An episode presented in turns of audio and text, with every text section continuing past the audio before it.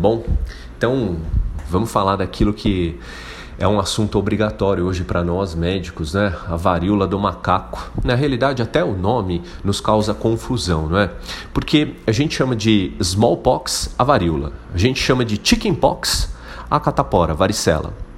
E monkeypox a gente traduziu como varíola do macaco, mas na realidade a gente vai ter uma, uma, dificuldade. Se você colocar no dicionário de inglês assim só pox, vai aparecer varíola né? um termo então classicamente associado à varíola. Mas, enfim, varíola do macaco talvez seja um termo que mude nos próximos é, meses, dependendo da magnitude que atingir esse, esse novo episódio, né? com, com grande repercussão na mídia. Na realidade, o primeiro caso da varíola do macaco, então, foi detectado em 1970 no Congo, quando ainda se trabalhava a própria vacinação, o próprio combate à varíola. Né? O vírus da, da varíola do macaco é um vírus DNA dupla hélice. É, que se multiplica, um parasita intracelular, né? ele vive dentro das células, se multiplica dentro das células do hospedeiro, é do gênero Orthopoxvirus, da família Poxviridae. Outros membros desse gênero incluem o vírus da varíola e o vírus da vacínia. Né? A, a varíola do macaco, na realidade, ela é semelhante, mas menos severa, semelhante, mas menos severa, do que a varíola comum, né? a varíola que a gente conhece, a varíola que a gente sempre ouviu falar. A, a varíola do macaco também é considerada menos contagiosa, então é menos severa, menos contagiosa do que a varíola que a gente sempre ouviu falar. Existem dois é, focos principais de varíola do macaco ali na, na África. A gente vai ter na África mais ocidental, um, um, quadro mais brando, uma cepa viral mais branda, com quadros mais brandos e menor mortalidade, de 0 a 6%. E vai ter na porção mais central da África, no Congo, é, um vírus mais agressivo, associado a maior mortalidade e maior transmissão interhumana, né? mortalidade chegando até 13% nesse vírus aí do Congo. É uma infecção, é uma doença zoonótica, com transmissão primariamente ocorrendo de animais, como roedores e primatas, para os humanos. É, na realidade, o quanto um animal que carrega o vírus pode transmitir o vírus para o ser humano é relativamente desconhecido. A gente não sabe bem qual seria essa taxa de transmissão. Né? A transmissão de humano para humano ela ocorre e neste encadeamento, assim, quando você faz é, o inquérito epidemiológico, já se encontrou assim nove gerações, nove graus, né? Uma pessoa transmitiu para outra pessoa, para outra pessoa, para outra pessoa, nove pessoas assim encadeadas, né? Nove gerações de transmissão. Então é bem possível a transmissão de humano para humano. É, Transmissão dentro de casa, também bem documentada, na casa dos 50% dos habitantes de um domicílio em que alguém teve varíola do macaco, em torno de 50% dos habitantes daquela casa também terão varíola do macaco. É bem importante a taxa de transmissão. Inclusive porque a transmissão se dá por fluidos corporais, feridas, é, superfície de mucosa, pele, gotículas de flúgio, né, gotículas respiratórias, objetos contaminados, Consumo de carne, carne de, de roedor, de macaco, enfim, carne mal cozida também transmite. Já foi descrita a transmissão vertical da mãe para o feto e também logo após o nascimento. Né? É, a prevalência, na realidade, até de indivíduos assintomáticos, que aumentariam a taxa de transmissão, ela é desconhecida, mas existem sim indivíduos que são portadores assintomáticos do vírus durante algum tempo. Claro tudo isso junto, né, transmissão por gotícula, por secreções, aumenta muito o risco de transmissão entre nós, profissionais da área da saúde, né? Para nós, entre nós. É... Até 2021, a gente na realidade observava casos nos Estados Unidos, Israel, Europa, sempre de pessoas que tinham tido contato com animais exóticos ou tinham viajado para as regiões da África onde você encontra o vírus da varíola do macaco.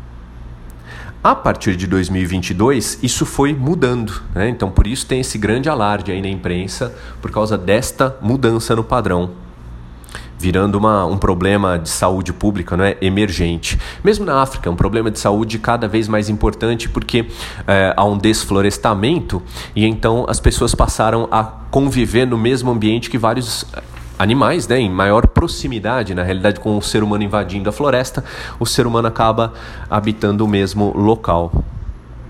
É, clinicamente, a gente vai ter alguma dificuldade até de suspeitar da doença. Claro, agora, né, com todo esse alarde da imprensa, a gente vai começar a suspeitar e os próprios pacientes vão começar a se questionar.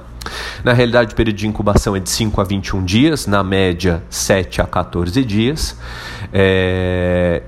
E a apresentação clínica vai ser muito semelhante em alguns pacientes àquela da própria catapora, que é causada pelo vírus da varicela, né, varicela zoster.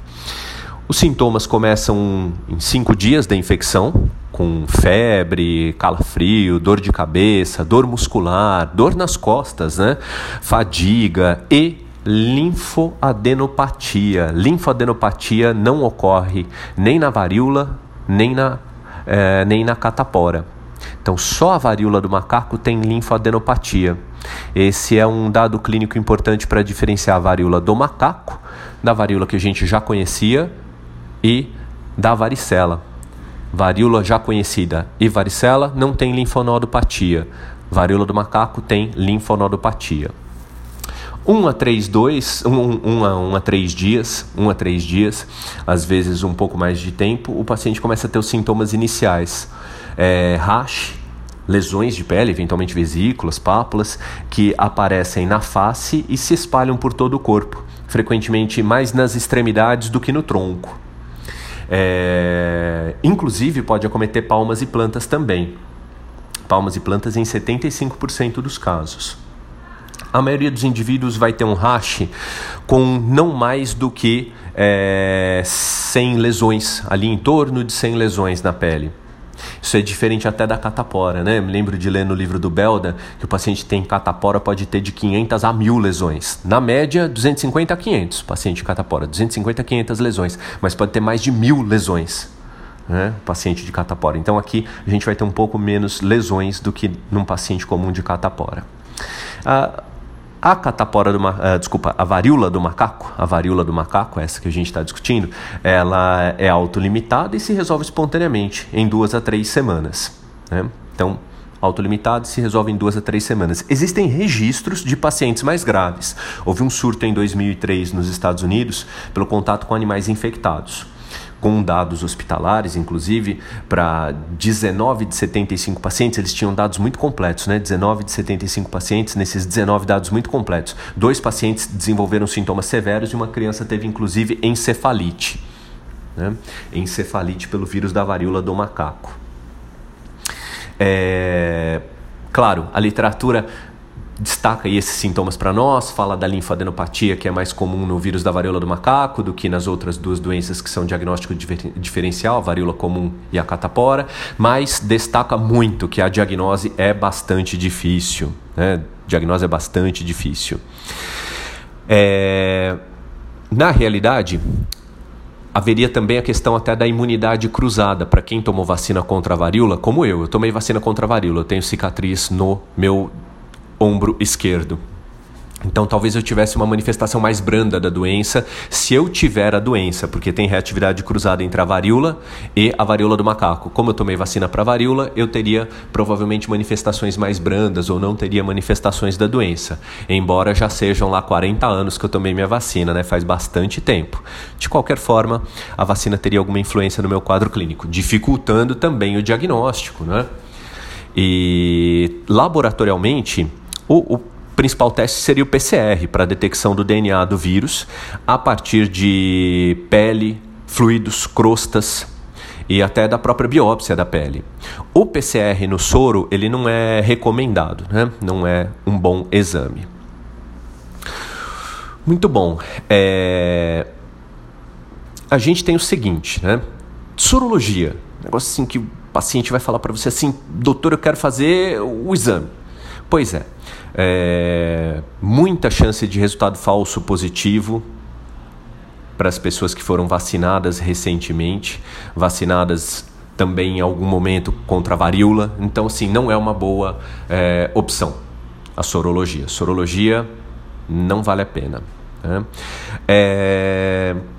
Prevenção e tratamento. Pois é, tratamento com sintomáticos, tratamentos suportivos. A literatura destaca as vacinas. As vacinas que são disponíveis hoje são vacinas para a varíola. Varíola não a varíola do macaco, a varíola, varíola. E são vacinas com vírus viáveis. Né? Vírus vivo atenuado. É... E, e dessa forma, fui coçar minha perna aqui, desculpa, parei o áudio porque fui coçar minha perna. A gente fica falando doenças de pele, né? E, enfim. Desta forma, como são vírus viáveis, nas três vacinas aprovadas pela FDA, você teria dificuldade de aplicar, por exemplo, lá na África, nas populações desnutridas, e você ter, enfim, uma explosão no número de casos de alguma doença relacionada ao vírus atenuado das vacinas, né? você poderia ter explosão das doenças ali causadas pela própria vacina numa população desnutrida. Né? Então há uma grande complicação para fazer a prevenção, a vacinação lá na África, porque população desnutrida mais vacina de vírus vivo igual a surto de doença. Então não dá para pensar na vacina hoje como medida de saúde pública lá na África. É... Haveria ainda a possibilidade do uso de medicações que são aprovadas para tratar é, varíola pela FDA, né, são aprovadas nos Estados Unidos para tratar é, a varíola, inclusive a varíola do macaco, que seriam o sidofovir e o brincidofovir. Seriam medicações aprovadas para tratar a varíola do macaco, né, varíola do macaco. Essas medicações elas inibem a DNA polimerase viral. Né? Então, já foram usadas com sucesso, tanto é, em animal de laboratório, né? já existiram estudos nessa linha. O FDA também aprovou o tecovirimat, que é uma outra opção de tratamento para varíola. É, também já foi usado para tratar outras doenças causadas por ortopox vírus e é um inibidor da proteína P37 do envelope viral. Bloqueia a habilidade do vírus, das partículas virais, de serem liberadas de células infectadas. É, muito bom. A opção da imunoglobulina também existe, é uma abordagem possível, embora seja difícil né, de conseguir imunoglobulina em quantidade suficiente é, para tratar surtos. A gente teria também a seguinte questão: é, o, o, surto atual, né? dado recente, de 20 de maio de 2022, 20 casos no Reino Unido, 30 na Espanha, 14 em Portugal, 2 na Austrália, 2 na Bélgica, 2 no Canadá, 1 na França, 1 na Alemanha, que dizem que era um brasileiro, 3 na Itália, 1 na Suécia e 1 nos Estados Unidos. Esses casos, muitos desses casos, quando a gente pega um comunicado do Johns Hopkins, a gente vê que muitos desses casos têm relação com uma festa, com orgias, uma festa lá que ocorreu, é, se não me engano, na Espanha ou em Portugal. Uma festa dessas seria o foco comum para muitos desses casos aí que eu acabei de mencionar, desse surto agora de maio de 2022. Enfim, a gente não gosta de fazer isso, né, de confinar a doença a um determinado gueto e mas a título de curiosidade, muitos desses casos estão conectados, né? Do mesmo jeito que a gente faz inquérito epidemiológico e vincula casos do passado a animais e a viagens para a África, muitos desses casos atuais estão é, relacionados a uma festa nível Sodoma e Gomorra ali num, num, num país da Península Ibérica. Então é isso, acho que é o que a gente precisa saber de é, varíola do macaco, ou seja lá o nome que seja adotado nos próximos meses.